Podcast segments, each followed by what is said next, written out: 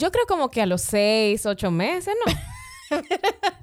Pero, Lynn, No. en serio. Está mal. Pero, hazme el favor. Desde lo más técnico, Hasta lo más simple. te aterrizamos todos los puntos de vista de una maternidad real. Yo soy Ceni Leiva, actriz, locutora, apasionada del minimalismo y madre de la pequeña Amira. Y yo soy Lynn Glass, madre de dos hermosas criaturas y eterna estudiante de la crianza con respeto. Bienvenidas a Madres Reales Podcast. Hola madres y padres reales que nos escuchan. Hoy sin duda un tema que no es solamente para mamá. Hoy hablamos para la pareja, para ambos en la casa. Hola Ceni. Hola, Lynn. Señores, que Ceni estaba de viaje por allá, viendo la naturaleza. Por los países. Por los países no nos habíamos visto, entonces... Estoy renovada, super sí. fresh. Se te, se te nota en la cara. Eh, hay un glow, ¿verdad? Sí, sí, sí. Del embarazo, de la natural, de todo. Todo, todo. Estás bella, pero aparte de ese glow, hoy vamos a hablar acerca de la sexualidad y la maternidad. También, sí. También, otro glow, otro glow diferente. Señores, hay mamis que reportan que no quieren que le hablen de ese menú hasta pasado algunos meses. Eh, otras que dicen que durante el embarazo que sí, que, que ese libido sube, que aumenta, otras que disminuye. Eh, yo no sé, siento que hay de todo. Ahí de sí hay como un menú variado. Ahí, Ajá. sí. Y siento que también las madres, cuando suelen tener estas conversaciones, como que se, se, se inhiben un poco de contar lo que les pasa porque piensan que la otra la va a juzgar y decir, eso no me pasó a mí. Soy yo la que estoy mal. Exacto. Porque una cosa es lo que dice el médico, te dice, sí, tú puedes, dale para allá. Ay, los famosos 40 días. Ajá. Que hay que esperar después del... ¡Oh, padre! ¿Pero bueno. por qué le dicen eso a los hombres? Mujeres que no quieren. 40 días no es Bueno. suficiente. Lynn, la verdad que, bueno, un tema bien picante el que elegimos hoy, pero con las ganas de ofrecer información buena y válida para todos. Además de que cada mujer y cada hombre es distinto. Creo que la misma regla no debe aplicarse a todos, ¿verdad? Asimismo, eh, y bueno, por eso hoy nos acompaña la terapeuta sexual Mirta de León, Ay, médico, ay. maestría en terapia sexual y de pareja, con más de 20, escuchen bien, 20 años de experiencia de educación sexual de pareja, adolescentes también, para que hablemos un poquito de- del tema sin filtros, sin tapujos, sin miedos y para expresarnos libremente. Así Por que, favor, libremente. Bienvenida Mirta, ¿cómo estás? Hola, Mirta. Chicas, qué bueno estar con ustedes. Qué Ay, bueno, ay, qué ay, bueno. ay. Dos madres jóvenes, Ajá. Sí. dos muchachas Eh, que podemos hablar. No, porque digo muchachas, ustedes son muchachas. Pueden ser ambas gracias. mis hijas. Ustedes pueden ser mis sobrinas. Ah, mis hermanas menores. Ah, Nunca mi hija, porque tú- No, no, no, ni tanto ni tampoco. No, ni tanto ni tampoco. Así que me Ay, da ay, mucho ay. placer estar con ustedes y, y poder hablar de este tema, que como ustedes decían, se puede hacer de todo con este tema. Sí, y lo importante, lo, como dijimos también, es aprender y educar de una manera clara, porque ¿cuál es, cuál es el miedo Como con un el... cuco. Óyeme, así No. pasa también en la educación sexual para los adolescentes, todo es, o, o desde los niños también, que uno tiene que empezar a, a explicarle ciertas cosas y es como que yo no sé cómo decir, es otro tema, ¿eh? Es otro es tema. otro tema que tenemos Mirta, que tratar. Mirta vuelve, Mirta sí, vuelve. sí, sí. Porque pero- mira, a- alguien en estos días me dijo, ¿cómo que tu hija conoce la palabra vulva? Y yo, pero eso es lo que ella tiene, ¿no? pero mi amor, No es, no es una vulva. Pero eso, tiene. eso es un tema que yo tengo, porque yo, ella me pregunta, ¿qué es eso? ¿Qué es eso? Con menos de dos años, o sea, con menos de tres. Y yo le digo, esa es la vulva, mi amor, esa es la vulva. Y entonces ya tú sabes que en casa de otra de otro familiar, cuando la niña dice que eso es la vulva, Ay, ¿cómo va a ser? ¡ay, no! Esa es la popolita, mi amor. Y yo, pero eso es más vulgar. No, y no solamente eso, tú le estás poniendo un nombre que no es. que no es. Que no diga la experta, que aunque realmente ese no era el tema, pero la maternidad, eso también es parte de la maternidad. Claro. ¿Está bien o, o no? Por supuesto que está bien como, lo está- como ustedes lo están manejando. Miren lo que pasa, que, es que el tema sexual, desde que tú oyes sexual, se te va a la cabeza morbo, eh, se te va a la cabeza pornografía. Sí, y esto es nos verdad. da miedo. Uno. Y dos, nos traspolamos a nuestras historias. Cada persona tiene una historia, que es lo que hace que nosotras seamos lo que somos. Probablemente para mí, mi cartera no tiene problema, siempre he usado una cartera negra, pero cuando la veo a ustedes con carteras más juveniles, digo, ¡ay! ¿Ah? Entonces eso es, el tema sexual lo hemos manejado muy mal. Sí. Y al tener la historia de manejarlo mal, cuando nosotras queremos, ustedes como chicas que están trabajando estos temas con sus niños, con sus parejas, las abuelas, las tías, las juzgan, Claro. la claro. critican, porque ellas no lo manejaron de esta manera. Es generacional. Es generacional tema, y sí. cultural. Entonces, es su responsabilidad y mi responsabilidad que trabajemos este tema desde lo llano. Claro. Claro. Porque yo digo algo, cuando tú la muchacha tú vas al salón y le dices, lávame bien, o ponme un tratamiento que me ponga esos moños, ustedes saben cómo le hablamos nosotros a la peluquera. sí, sí, La- sí. La muchacha te entiende, o tú quieres una onda, tú quieres que si yo qué, en a la época de los alisados. ¿Por qué entonces en este tema nos da tanta vergüenza? No nos atrevemos a decir exactamente qué queremos. No nos atrevemos, lo más sencillo, que es lo que ustedes acaban de decir, de ponerle nombre a las partes íntimas. Las manos se llaman manos.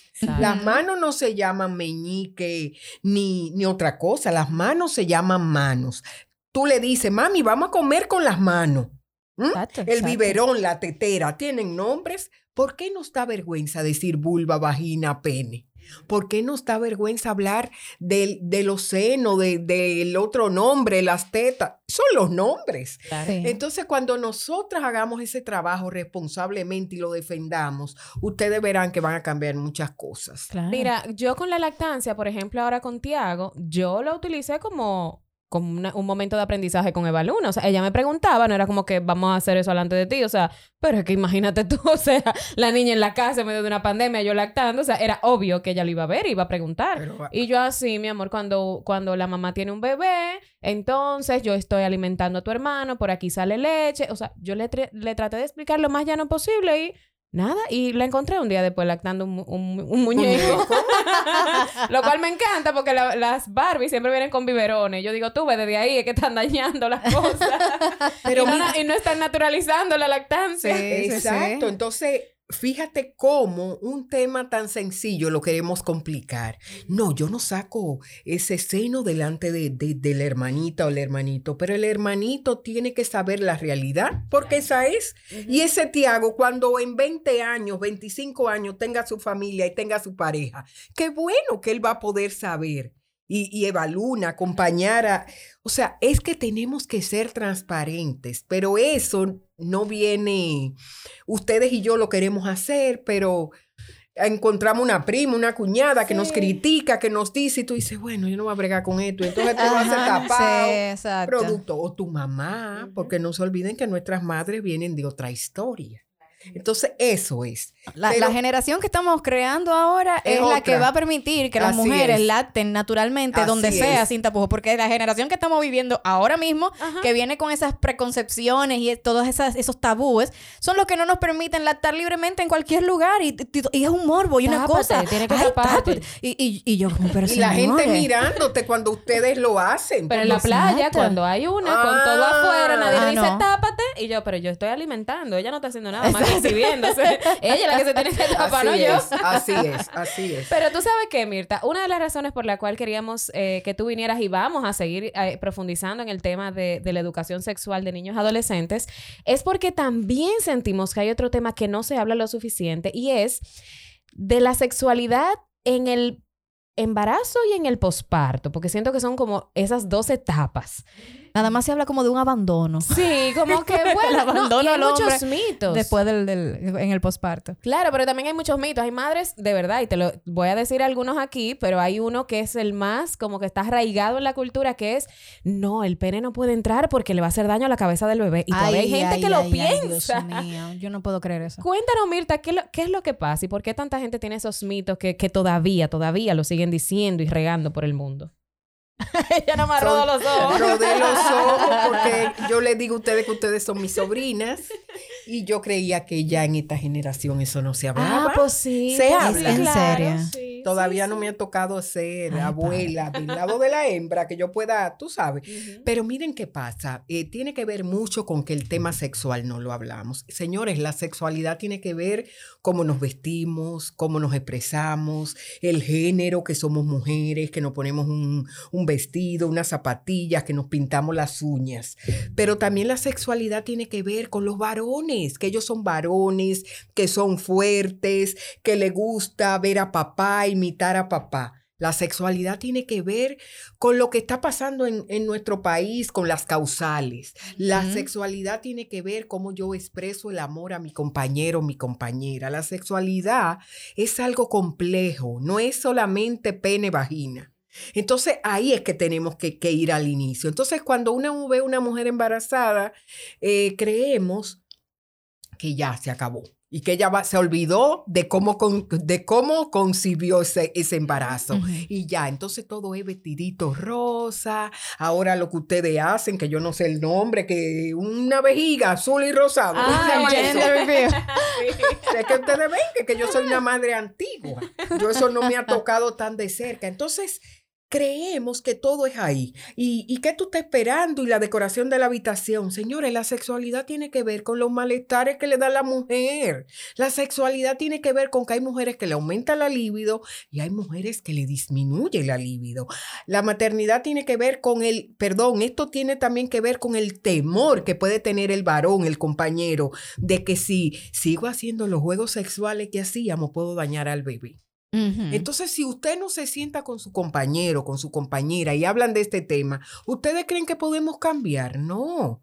Usted ha hablado con su médico, su médico le ha hablado abiertamente de que todo va bien, tú te puedes seguir encaramando, etcétera. Sí, sí, Doctor, mire, eh, así mismo como no tengo apetito, estoy vomitando mucho, así mismo tengo una gana de subirse, de, de tener relaciones sexuales. Sí. Pero también todo lo contrario. Yo no tengo ningún deseo. Este hombre se me pega y me da el olor raro. Ay, sí, Ah, tengo sí, amigas que me dicen, que- es que yo lo mando para otra habitación. En- ¿Entiendes? Todo eso es sexualidad, pero ¿quién nos habla de ello? ¿Cómo nos atrevemos nosotras a hacerle esa pregunta al ginecólogo? ¿O cuáles son las ¿O posiciones cuáles son las seguras, por posiciones seguras? Doctor, Cómodas, pero mire, Porque eh, ¿cómo hay me una siento? barriga que se pone grande. ¿eh? Exactamente, al inicio no es tan difícil, pero mire, y cuando esta barriga crezca, que por lo que por lo que vemos va a crecer mucho más, yo puedo seguir haciendo misionero, no misionero, el perrito, etcétera. Entonces, cuando nos atrevamos a hablar de todo esto, sin pena, sin, sin vergüenza, sabiendo que esto va a alimentar mi relación de pareja, señores, porque yo siempre digo lo siguiente, Usted tiene sexo primero, tiene relación sexual, después se embaraza, después nacen los hijos, pero después los hijos se van. Y después ¿qué Exacto. vuelve? Vuelve de nuevo esa parte de chulería. Vamos allí. O sea, todo empezó porque usted y su compañero se enamoraron y se, se gustaron. Entonces, si todo empezó ahí, tenemos que tratar de que eso no se pierda. ¿Tú Un sabes aplauso. por qué? Un aplauso. Óyeme, tú sabes que yo, que yo, uh, en, en una de las vacaciones que tuve con mi esposo antes de la pandemia, eh, subo una foto en donde yo destaco, en el caption, yo destaco lo importante que es cuidar la relación de pareja y, lo- y cómo mi esposo está en primer lugar. Porque nosotros somos la, la raíz y, ¿De y somos el ejemplo de eh, lo que están viendo nuestros hijos. Ay, Dios mío, pero cuántas mujeres me atacaron. De que no, yo, mis hijos siempre van a estar en primer lugar. El marido se va por ahí con cualquier otra. Mientras que, y yo, pero señores. Los hijos sí, se van con cualquier otra también. Los hijos se van a ir, su es verdad, los hijos se van a ir. Pero aparte de todo, o sea, si usted entra en una relación pensando inmediatamente de primera mano que ese hombre se va a ir, pues No, se va a ir porque claro. no le vas a poner atención a, a- a cuidar realmente la, la- la base de y una todo lo familia. contrario, el que se va a quedar es ese. O sea, si, si tú te casaste para siempre, como debe ser, Como se supone que es, el ¿verdad? que se va a quedar es ese. Los hijos sí se van a ir. O sea que todo lo contrario. Entonces, tú sabes también, Mirta, que, que yo siento que de este tema se habla muy poco. Incluso nosotras las mujeres que somos, que compartimos mucho, que hablamos, que nos desahogamos, que chimeamos. Hasta de eso hablamos poco, porque sentimos, ay, es que mi amiga me dijo que son tres veces a la semana o cuatro, y en mi casa, como mucho, una vez cada dos semanas o al mes. Porque también ahí tiene que ver que no entendemos que esto no es como ir al supermercado, donde hay un dos por uno y donde ponen especiales. Cada pareja tiene su, tiene su ritmo. Claro. Y cada pareja sabe, señores, hay hombres que se acostumbran a siempre ser lo que buscan a la mujer, pero hay mujeres que se han atrevido a cambiar esto y decir, Claro. no, mira, mi marido me gusta y cuando me gusta yo lo busco. Claro. Entonces, cuando tú te sientas eh, hablar con una amiga y ella te dice lo contrario, tú te pantas. En vez de tú ser honesto y decir, mira, pero en mi casa no es así. No, tú tienes siempre que buscarle como la octava pata al gato y de ponerlo o más grande. Regularmente, es más grande. Ah, hay tres, en mi casa son cinco. Ah, no, pero el mío toda la noche. Y yo, para que no se vaya por ahí, siempre estoy disponible cuando ustedes y yo sabemos que eso no es verdad. porque hay días y hay días. Hay días que queremos, hay días que no queremos, hay días que estamos peleados y después de una reconciliación, Ay, esas reconciliaciones son, buenísimas. Entonces, es eso, es que una mujer no se puede comparar a otra. El embarazo de una no es el mismo embarazo. Tú misma tienes dos embarazos y tú dices, mira, son dos embarazos completamente diferentes. Entonces, el líbido tiene que ver con esa parte que, ha cambiado, señores. Esta pandemia nos cambió. Sí. Y al cambiarnos, ¿qué tú crees? Cambia todo. Tú ves que estamos agresivos, que hay mucha depresión, que la ansiedad, tenemos libras de más, por supuesto. Claro. Pero también hemos ganado cosas porque hemos aprendido lo que decidimos aprender. Por supuesto. Señores, que esto es un día a la vez, un día a la vez. Entonces, las parejas, mi recomendación es que se atrevan a hablar qué tú quieres. No hay que esperar estar embarazada para vivir esas experiencias. Mira, mi tesis de maestría fue, que lo recordé aquí cuando me senté, es deseo sexual en la mujer embarazada, donde hay estudios que dicen que en el primer mes tiende a disminuir un poquito el deseo sexual porque hay, hay estos cambios hormonales tan bruscos, tan locos, tan locos de que el, el, útero se está acostumbrando, nuestro cuerpo está cambiando, hay una hormona que sube, otra que ese baja. humor se pone que es una fiesta que está. Y sucede que hay mucho miedo y más si el médico te dice, espérate, tenemos riesgo. todavía no lo anuncie porque tú sabes, entonces eso mismo te hace que tú te cierres un poquito. Tú dices, espérate, yo no voy a inventar. También el médico te dice, vamos, déjame ponerte en reposo y de una vez tu cabeza se va. Reposo significa no relación sexual. Pero también se demostró que luego que pasa ese primer trimestre, la libido aumenta. ¿Por qué? Porque al riesgo de haber pasado, ya tú te sientes más segura, más relajada. Más relajada, ya pueden hablar de esto, ya todo el mundo lo sabe. La pancita está grande, pero no está tan grande. No está tan grande. que al final, en ese último trimestre, el tamaño de la barriga hace que tienda a disminuir un poquito los movimientos, porque tú sabes que a veces hay barrigas bien grandecitas que no te permiten jugar, entre comillas, todo lo que tú hacías. Entonces, esto también nos lleva a que a que un embarazo no es el mismo que el otro. No es lo mismo eh, que tú eres primeriza, que este no es tu primero, que ya tú tuviste una pérdida. señores, y los condicionantes, las embarazadas del año pasado, ¿cuál es su historia? Probablemente trancada todo el tiempo. El médico me veía por una cámara y cómo va a ser el parto. Solamente dejan entrar una persona a la clínica. Imagínate la cabeza. ¿eh? Cuando tú tenías un aparato estamos acostumbrados, ustedes saben que la abuela, la tía y demás familiares estaban ahí. ¿Quién me va a ayudar? La empleada, ¿qué hago con la nana? No tengo, sí tengo, ¿quién me va a ayudar? Entonces, todos esos condicionantes tienen que ver. Y por ello es muy importante que nos atrevamos a hablar. Habla, ¿cómo te sientes? ¿Te sientes cómoda? ¿Cómo estás viviendo este embarazo? ¿Te sientes cómoda con esta parte sexual? ¿Te atreves a ponerle nombre a lo que estás sintiendo? Porque, señores, la cosa tiene nombre. Ah, no, esta mujer, mira, esa está. Pero tú le has dicho que es que te molesta, que te duele. Se lo has que comentado a tu doctor que tienes temor, cosas en la cabeza. Que tienes temor, que hay mucho estrés, que hay uno de los dos que perdió el empleo, señor, y se puede igual. O sea, siendo objetivo, cuando hay bonanzas, que todo marcha bien, estamos felices, felices.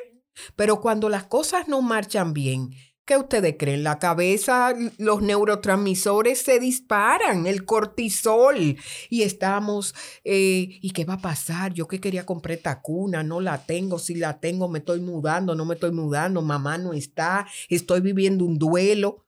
Todo eso es parte. Entonces, la clave está en hablar, la clave está en que Tú no tienes que ponerlo en Instagram, pero tú tienes que atreverte a decir con tu pareja, mira, eh, la cosa también y me gusta y yo quiero y puede ser que sea él que esté espantado, porque señores, los hombres Sí, también, también. le da temor. No, y es lo que tú estabas diciendo ahorita, también es un factor eh, tal vez de dinero lo puede a él cargar más, que tal vez nosotras tal vez no tanto, pero a ellos sí. Claro. Entonces, una pregunta, Mirta, a ver si es un mito o realidad. Dicen que los hombres son más físicos, o sea, que ellos, el estrés, ellos, ellos como que lo liberan a través del sexo y que las mujeres somos más mentales. ¿Eso es mito o realidad? Porque es lo que tú dices. Yo tengo amigas como que son ellas las que Es al revés, que es al revés. Entonces, No, no, yo no me atrevo a... Mira lo que pasa. eh, Voy a citar una frase de John Gray. Los hom- a los, al, oye, al corazón del hombre se llega a través del sexo. Eso lo Mm. dice ese autor. El autor de el- eh, Los hombres son de... De, hombres son de Marte, de Marte, la mujeres mujer de de Venus. ajá. Exactamente. Él dice eso. Y al, al corazón de la mujer se lleva, se llega a través de qué linda estás, me gusta, te pone la mano.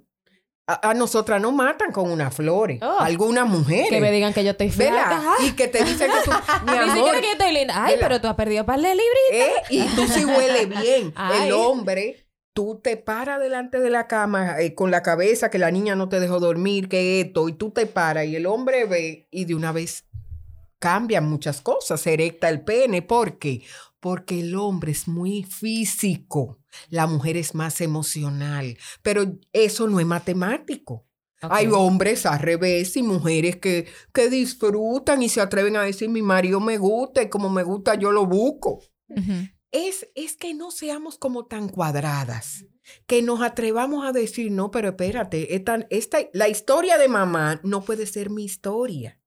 Porque también nos llevamos mucho de las historias de las otras. Una mamá que te dice, la mujer embarazada no comen guanábana. Ustedes oían eso hace mucho. Que da flema. Porque eso da frenesí. Frenesí es Ay, a mí me dijeron, eclampsia. no coma guineo que, te, que eso le da flema, al bebé. Y te puede... ¿ah? Y que el concón pega la placenta. Eso es disparate, Ay, todo. Todo esos son mitos que nos hicieron mucho daño, pero todavía hay gente que te lo repite. Y todavía tú tienes temor. No, la playa, ten cuidado. Y pasa entonces, como tú ahorita citabas, con los 40 días después. Eh, no coma esto, no haga lo otro. La mujer debe guardar esos 40 No te lave la cabeza. No te lave el A una amiga pelo. mía ni le pintaron las No uñas en un salón. Le dijeron que no, aquí no pintamos uñas a mujeres que estén en cuarentena. Oye, que- despacharon. ¿Entiende? O sea, todo eso interviene como una mujer. Señores, cuando son etapas que somos tan sensibles, yo hace mucho que estuve embarazada, pero lo recuerdo. O sea, tú estás tan sensible, eh, te molestan muchas cosas, los olores. Entonces, qué bueno que tú encuentres una gente que tú digas un día, y yo voy para el salón a que me den una ñoñadita. Eh, después de, una, de un parto, de una cesárea, donde probablemente no es tan traumático y tú a los 10 días dices, ay no, yo, yo voy para que me pasen la mano por los pies porque estoy cansada de la mala noche.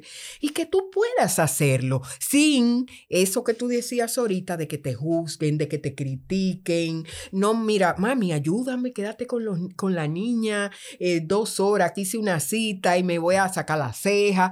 Porque después de ese proceso, la mujer le viene también eso que ustedes han leído, depresión postparto, que le decimos depresión, pero a veces no llega a la depresión, sino esa tristeza, esa melancolía de las libras Los de más, blues, ¿eh? de, durar tantos días con, con el pecho hinchado después que tú lo estás lactando, que no te sale, que los pezones brotados, etcétera. El mal dormir. El, eh, no dormir, señores, está comprobado que el insomnio, dormir mal, hace mucho daño. Y tú sabes que en este tipo de sociedades no le prestamos atención a no dormir bien. Y no por estar embarazada. La gente, tú le haces una historia clínica. ¿Y cómo usted está durmiendo? Ay, doctor, yo tengo tanto tiempo que no duermo. Señor, y la gente eso no le hace caso.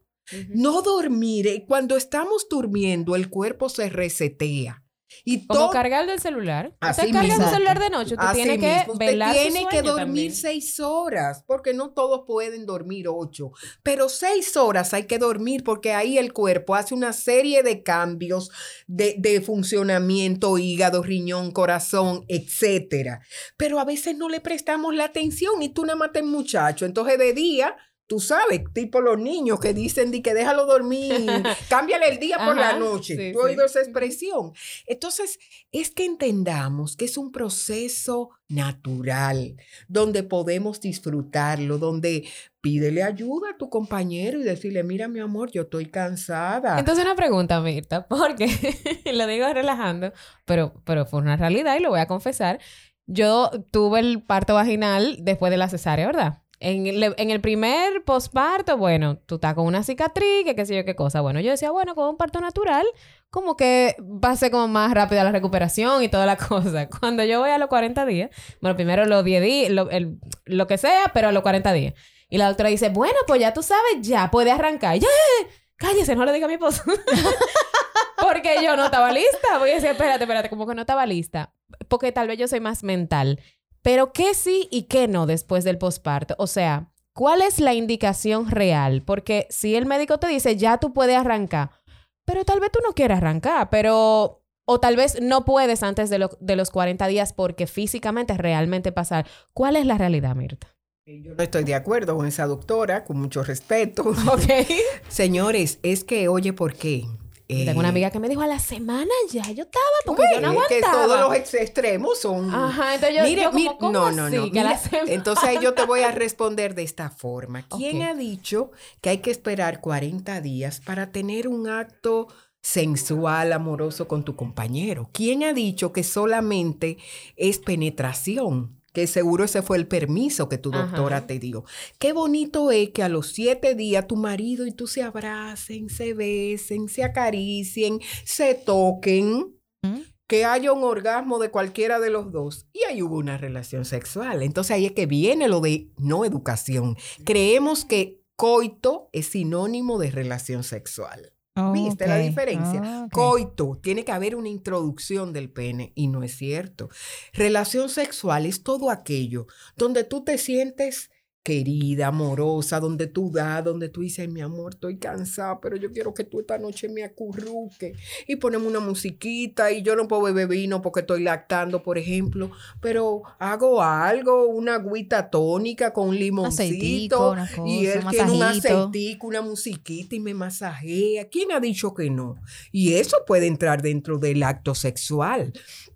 Pero también tiene que ver, tiene que ver con que culturalmente nos, en- nos enseñaron eso que tú dices. Entonces el médico te da permiso. Entonces ahí yo te digo que cada mujer es diferente. Porque hay mujeres que con parto, parto a los 10 días, comienzan y se dan cuenta que la introducción del pene no puede ser completa porque le produce malestar, hubo una episiotomía. Exacto. Pero hay otras que, como tú dijiste, mentalmente no están en eso, porque han asociado, eh, yo estoy fea, yo estoy gorda, este hombre, y no están en eso. ¿Mm? Entonces, por eso la importancia de hablar. Porque, y lo voy a decir respetuosamente, los mismos médicos no sabemos hablar de sexo. Sí, ¿ah? sí. Porque oye, oye, oye el nombre, eh, ya tú le puedes dar para allá. Eso hay que decirlo con nombre y apellido. Mira, ya tú, orga- físicamente, tu cuerpo, tu vagina ya cicatrizó y está lista para recibir al pene. No lo, ya tu se entiende muy, muy claro. Pero dale Pero no- para allá. Eso puede decir, vete para Baní, Y eso para es una acción Y eso es una acción muy específica Exacto. que no mutila todas las demás opciones todo que tú dijeras porque es que, es que sexualidad tiene que ver con bailar, con sentir, con cantar, con expresarte. Sexualidad tiene que ver con eso que somos nosotras. Cuando nosotras nos ponemos delante del closet y decimos, ay, hoy es lunes, yo no quiero ir para el salón, ¿y qué me pongo? Pero ahí mismo te sale una blusita amarilla, rosada, roja, de acuerdo, y tú dices, no, espérate. Ay, hombre, me voy a poner en modo que, aunque que no se va a sentir que no me lave el pelo. Exacto. Eh, ay, a la misma muchacha a veces te dicen, pero píntese las uñas de otro color y eso te alegra. Entonces, eso tiene que ver. Cómo yo me siento, cómo yo expreso cómo yo me siento. Que tú te atrevas a decirle a tu compañero, mira, verdaderamente no estoy lista para el acto sexual con todo, como estamos acostumbrados, pero mira, vamos a poner una musiquita y vamos a dar una bailadita. Y tú sabes qué pasa, que una cosa lleva a la otra. Y al llevar a la otra nos vamos a sentir los dos cómodos y vamos a poder disfrutar.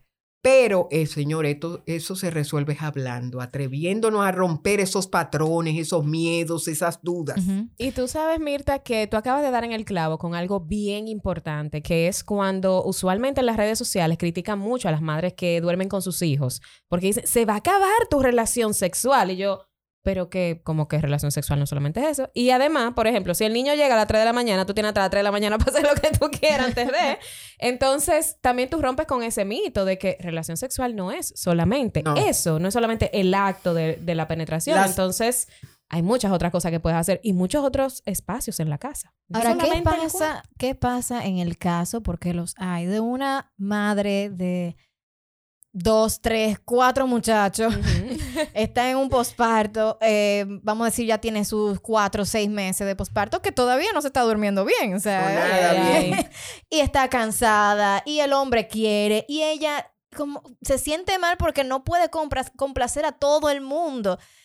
¿Cuál es la solución ahí? Porque me imagino que muchas mujeres deben estar en una situación en la que piensan, voy a perder al marido porque no lo estoy atendiendo como él quisiera y, y Y, yo, yo, te- no tengo ganas. y no tengo ganas y no tengo tiempo. Y cuando tengo un tiempo, lo que quiero es descansar. Entonces, Lo primero ahí es hablar, porque fíjate cómo ella dice, yo me gustaría, este hombre me está demandando, pero tengo el cuarto lleno de agua, entre muchachos, pensemos en pandemia, que no había empleada de la casa, pensemos, eh, etcétera.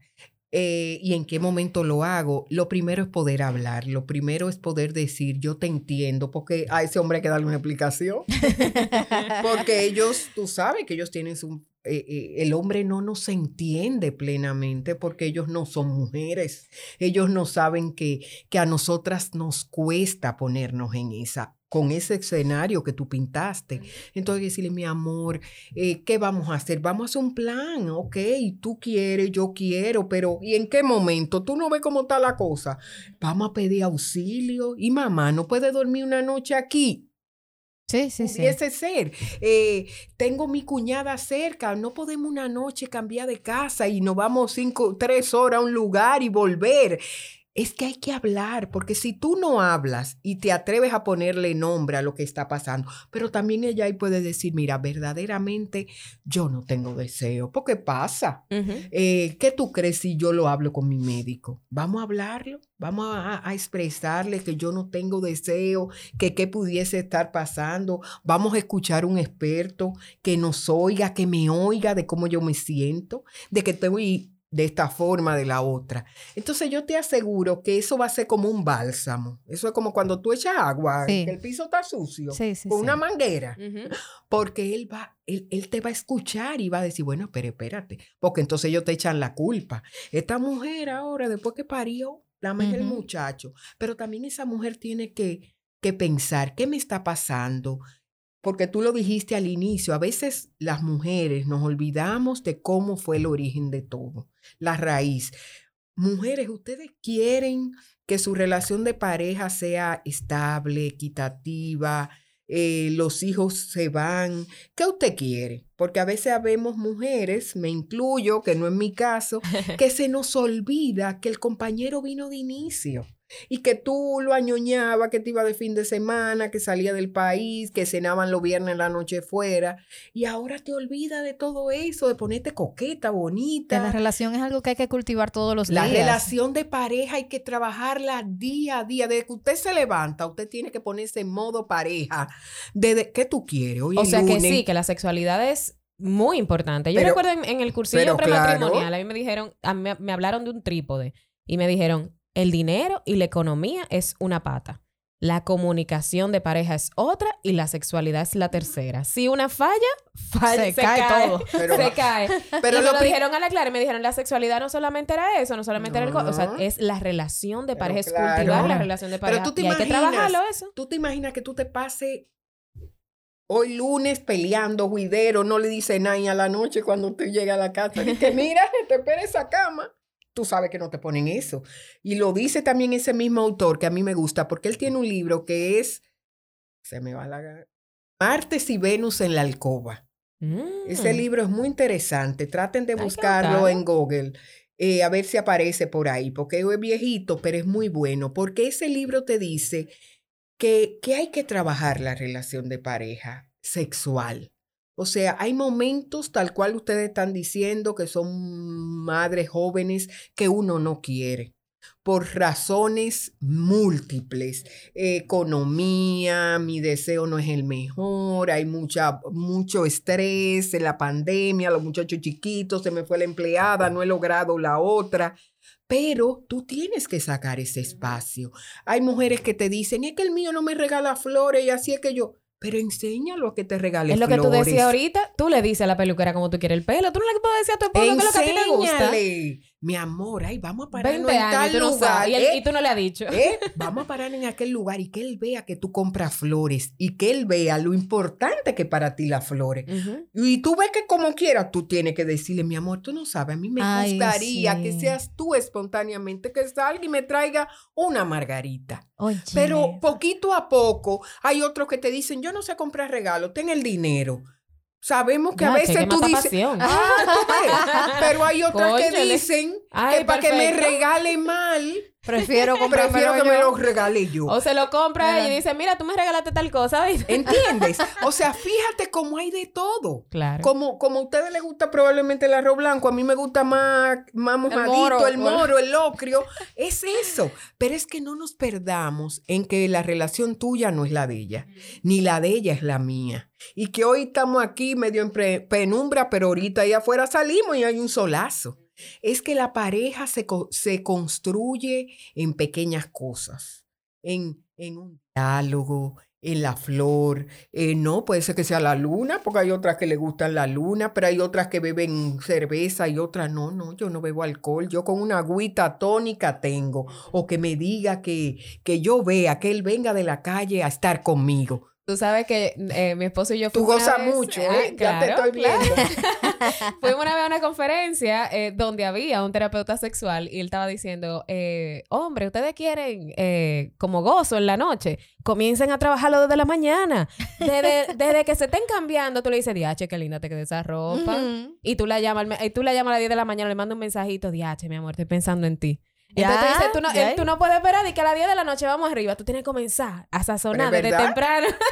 No, pero Y sencillo. le compra una florecita y una cosa. Oye, tú tienes que... A la mujer hay que trabajarla más que a los hombres. Y más a una mujer cansada, ¿eh? Claro. Una madre que tiene muchas Friégale a cosas. una mujer para que tú veas. Ay, pero esas son de las cosas que más enamoran a las mujeres. Que, a la que friegue y, que, y que él vea, perdón, que ella Yo duermo a vea. los niños, mi amor. Yo duermo los niños, ¿tú ves? Y que tú veas que ellos también se están, porque uno les enseña, las mujeres somos la de los aceiticos, la de los olores, pero cuando tú ves que ese hombre saca ese olorcito y lo pone a la mano, o Mm. se sirve un vinito, hay una pareja X que dice, desde que yo veo que ese hombre se siente y pone dos copas y un vinito, yo sé para dónde va. Entonces, son lenguajes no verbales Claro. que son importantes, donde tenemos que romper todo lo que nos enseñaron, que probablemente ustedes dirán, a nosotros no nos enseñaron, pero hay mujeres que fueron enseñadas mal. A los hombres no se les da todo. Esas abuelas recalcitrantes que repiten, repiten sus experiencias. Después que yo di a luz, yo no serví. ¿Mm? Entonces, todo eso hay que romperlo y decir, no, Claro. espérate, espérate, eso fue abuela en su época, fue es, su O esa fue su experiencia. historia, Esa, claro. esa fue, su historia, no debe ser la mía. Entonces yo voy a, a cambiar. No te sientes bien. Hay mujeres que después del parto dicen, me duele más de la cuenta, ¿qué debo hacer? Habla con tu médico. Probablemente vas a necesitar un poquito de estimulación previa antes de. Claro. Entonces puede ser que necesites algún tipo de lubricante artificial. Entonces todo eso tiene que ver para, para poder lograr eso que tú quieres, que él quiere, que probablemente nunca lo han tenido, pero este buen momento para decir, bueno, espérate, vamos para adelante. Y Claro. no perder eso. Cosas importantes que yo siento que Mirta ha dicho que debemos recalcar es que la historia sexual de Zeni no es la misma historia sexual mía. Mujeres, si ustedes quieren hablar con sus amigas de sexo y quieren hablar sobre sus experiencias en sus hogares, no se comparen. No se comparen. Si en su casa pasa tres veces y en la mía pasa una, no se comparen porque son historias diferentes, son armonías diferentes, son dinámicas de pareja diferentes. No nos comparemos porque también ahí viene el tema de, ay, pero entonces estará pasando algo. Entonces es que mi esposo no me desea lo suficiente. Entonces, ¿por qué a fulanita sí, a mí no? Entonces, Si tú quieres aumentar la frecuencia, habla con tu pareja, dile lo que te gusta. Punto número uno, no se compare. Punto número dos, y para mí es de lo más importante que se ha dicho, comuníquese con su pareja. ¿Tú sabes cuántas veces, y yo he pecado de eso también, suponemos lo que la pareja debería hacer? Ay, y nos quedamos esperando. Y nos quillamos y nos armamos una película nosotras solas y terminamos quillada con alguien que no hizo algo que en nuestra mente pensaba Y que tenía que hacerlo. Y ellos ni cuenta de que, ¿y, y por qué tú te quillas? y, y uno mira con su, su pleito encima. Super- tu trilogía. Sola. O sea, háblelo. Si usted quiere algo, si usted quiere conseguir algo de su pareja, dígaselo, que no, es que no pensamos igual. No pensamos igual. Y, y una cosa que ahorita no dije y que, y que me la acaban de recordar, señores, no se lleven de lo que la gente dice, de, de- de la frecuencia sexual. La frecuencia sexual de una pareja nunca es la misma que la de otra, porque hay, lo dije de otra manera, hay muchos condicionantes. Hay parejas que se encienden toda la noche, pero no es lo mejor. Pero te dicen, y puede ser que sea verdad, nos acostamos todos los días, no en mi casa, yo lo mando para la calle. cuatro horas en eso. No, yo lo mando para la calle resuelto. Uy, la gente, esa Ay, forma, resuelto, porque para que no piense en nadie. Disparate. Pero lo decimos. Eh, no, es semanal porque, ay, el, sexo, el sexo no es importante. Ojo, la pareja A no es la misma que la pareja B. Entonces, no se lleve de eso, reinvéntese. Usted Y dio a también, luz. señores, Atrévase a ser usted. No piense que la relación sexual es solamente el sexo. No, el coito. el coito, perdón. Hay muchas otras formas, hay muchas otras caricias, hay muchos otros momentos. La pornografía ha dañado ya la percepción Sí, del- sí. de la sexualidad. Claro la sí. gente tiene eso como parámetro y no tiene nada que ver. O Nada sea, que ver. Nada, Nada que, que ver. Eso es ver. una película de ficción Una totalmente. Entonces prepare usted su misma, su propia película. No se lleve de lo que usted vio en tal película. Diga, bueno, ok, yo quiero que esto cambie. Hágase un autoexamen. ¿Cómo está mi relación de pareja? Del 1 al 10, ¿está como a mí me gustaría que estuviera? Y póngale usted un número. ¿Y qué yo pudiera hacer? Y busque, lea al respecto, atrévase a cambiar cosas que usted sabe que la, va- la pueden ayudar, de las mismas cosas que hemos dicho. Hay tantas cosas que podemos leer, hay tantas cosas que podemos buscar. Atrévase a, a- buscar la ayuda, no, no se quede, no se limite usted mismo. Ok, dijeron, el médico me dijo que 30, no, porque si es una cesárea, ese tejido, no, no, atrévase, pregúntele al médico. Yo, entre chiste, le digo a mis mismos compañeros médicos, así lo digo, ¿cuán- de tu paciente, ¿a cuánta tú le hablaste de sexo? Dice, ¿cómo así? Digo, ¿a cuánta tú le diste el permiso? No lo hacen. Con todo respeto a mis colegas, porque nosotros no nos enseñaron en la universidad a hablar de sexo. Y siento que algo, para retomar y, y finalizar con esto, algo que tú dijiste al principio es que pensamos que el sexo es una, o sea, hablar de sexo es una conversación morbosa, cuando no debe serlo. Y también, como, ay, las señoritas, las mujeres son puras y casta y no pueden hablar de eso, pensamos que hablar de eso con nuestro marido es como tener una conversación morbosa. Señores, pero ya nosotros tuvimos hijos, ya, ya lo que ya se hizo, entonces... ¿Por qué no hablar de algo que realmente es un momento de amor, es un momento de intimidad? Yes. No es un momento feo, no hay que apagar la luz, o sea, bueno, como le gusta a la gente, pero bueno, pero no es una conversación morbosa, es algo que tú y yo disfrutamos, que tú y yo nos damos el permiso de hacer, entonces no tiene por qué ser morboso, no tiene por qué ser incómodo, no tiene... eh, Atrévase, atrévase con su pareja a hablar sobre, sobre eso. Y así Y mismo, va a ver, va a ver que las cosas van a como la, evolucionar, ¿verdad? Para mejor. La Y- educación la- y la crianza positiva, nosotros tenemos que cambiar Claro. primero para poder cambiar a nuestros hijos Claro. o, o educar a nuestros hijos de manera correcta, pues nosotros tenemos este trabajo fuerte de, de- de generaciones que venimos arrastrando a nivel cultural y todo esto, estos tabúes, todo eso tenemos que cambiarlo nosotros ahora primero para entonces poder educar correctamente a nuestros hijos. Si lo tratamos de educar con todos esos tabúes en la cabeza, olvídense que vamos a, a seguir patinando en el mismo lugar. así es, así es. Qué bueno. Mirta, muchísimas gracias. Se queda pendiente la parte 2, donde vamos a hablar acerca de la educación sexual para niños y adolescentes. Un tema súper importante precisamente para eso, para romper con esos mitos, esos tabúes y hablar de manera llana, de manera eh, no morbosa, de, de esa manera correcta para educar a nuestros hijos en amor también y en conocimiento. Y tú verás que cuando estas cosas las podemos poner en la mesa transparentemente, como ponemos este gel, tú pones ese gel ahí, yo no pedí permiso y me limpié la mano. Ujú. Es lo mismo, es que nos atrevamos. Ustedes verán que nuestra sociedad va a cambiar y nosotras vamos a ser madres, eh, que nuestros hijos nos van a agradecer, que podamos hablar de pene, de vagina, de relación sexual, que tú le puedas decir al adolescente, yo sé que te llegó el momento de masturbarte, pero vamos a poner los límites de cómo hacerlo. A nuestros niños, que, que también a ustedes le pasan esas edades que los niños comienzan ya a descubrir que A toca a explorar. explorar su cuerpo, que to- se tocan sin saber qué es eso, sienten placer y cuando tú lo ves, tú haces El un escándalo del año. del año. Entonces, eso es, que podamos hablar transparentemente de que los niños se tocan, de que ellos están buscando placer X, de como cuando nos comemos un dulce. Pero no buscando nada la parte erótica tuya y mía de adultas. Claro, Así es que estoy a su orden. Qué bueno, me gustó. Ah, Qué bueno, a nosotras más tenerte aquí y- aprender tanto de, de este tema y sobre todo poder educar a todas las madres que nos están escuchando. Si te gustó este podcast, pues compártelo y te invitamos a escuchar todos los demás que tenemos para ti cada martes un episodio nuevo aquí en Madres Reales Podcast. Así es, recuerden que este y todos los episodios son grabados aquí en Spacecast Studio. Nos vemos en la próxima. Bye.